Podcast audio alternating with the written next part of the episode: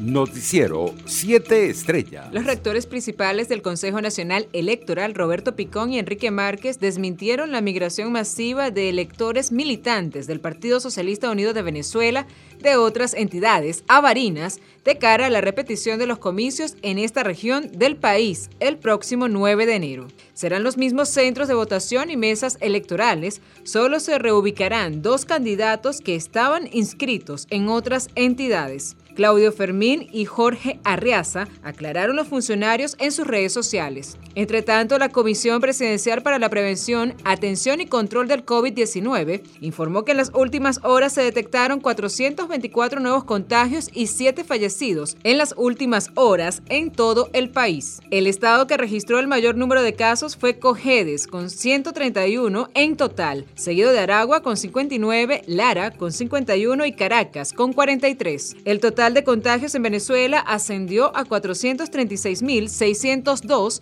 y el número de víctimas mortales se ubicó en 5.223. En otras noticias, el director del Centro de Formación Hombres Nuevos del Libertador, mejor conocida como la cárcel de Tocuyito, y las autoridades del Ministerio de Servicio Penitenciario se niegan a hacer efectiva la boleta de excarcelación del trabajador petrolero Irto Hurtado Briceño, según denuncian sus familiares. Su esposa Luxmer de Hurtado además acusó a las autoridades, específicamente al subdirector del penal, Juan López, de encerrar al trabajador petrolero en una celda de castigo debido a las protestas por su libertad. Internacionales. Al menos 53 migrantes que viajaban hacinadados de un tráiler fallecieron este jueves luego de que el vehículo chocó y se volcó en una carretera de Chiapas, en el sur de México principal punto de acceso de indocumentados. Otras 40 personas resultaron heridas, tres de ellas de gravedad, mientras que 18 más sufrieron lesiones leves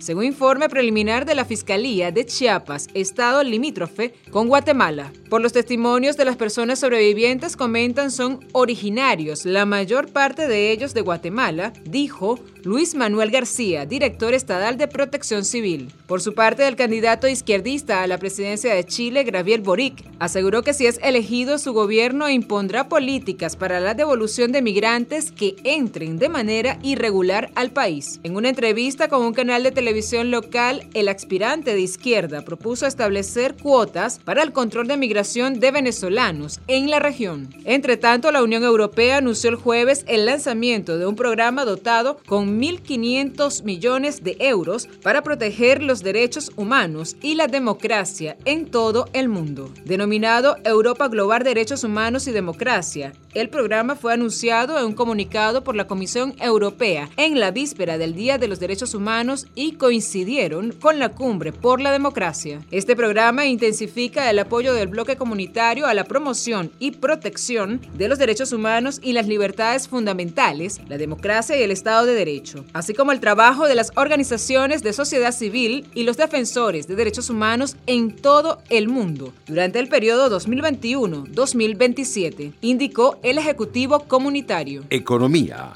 Hasta un 15% del Producto Interno Bruto de América Latina está en riesgo si no se incentivan las inversiones estratégicas en infraestructuras de transporte, energía, educación y sanidad, alertó el vicepresidente de países del Banco Interamericano de Derecho, el ecuatoriano Richard Martínez durante la primera jornada de la Asamblea PPP Américas, que tratará durante dos días nuevos modelos de asociación público-privada, APP, para el desarrollo. El dirigente del BID dijo que la región necesita infraestructura económica y social como motor del crecimiento. Deportes. La Real Sociedad con una victoria contundente sobre el PSV, tres goles por cero, y el Nápoles, tras ganar al Leicester 3 a 2, se clasificaron para los 16 avos de la final de la Liga Europea y mandaron a sus rivales a jugar la Liga Conferencia tras la disputa de la última jornada de la fase de grupos de la competición. Con 10 de los 16 equipos clasificados solo quedaban 6 plazas en juego en la última jornada. Los grupos B, C F y H aún tenían media docena de billetes que asignar y hasta 11 equipos iban a pelear por estar en los 16 avos de la final. En otras noticias deportivas, el neerlandés Max Verstappen de Red Bull, líder del Mundial de Fórmula 1 con los mismos puntos, 369.5 que Lewis Hamilton de Mercedes, fue el más rápido este viernes en el primer entrenamiento para el Gran Premio de Abu Dhabi. Noticiero 7 estrellas.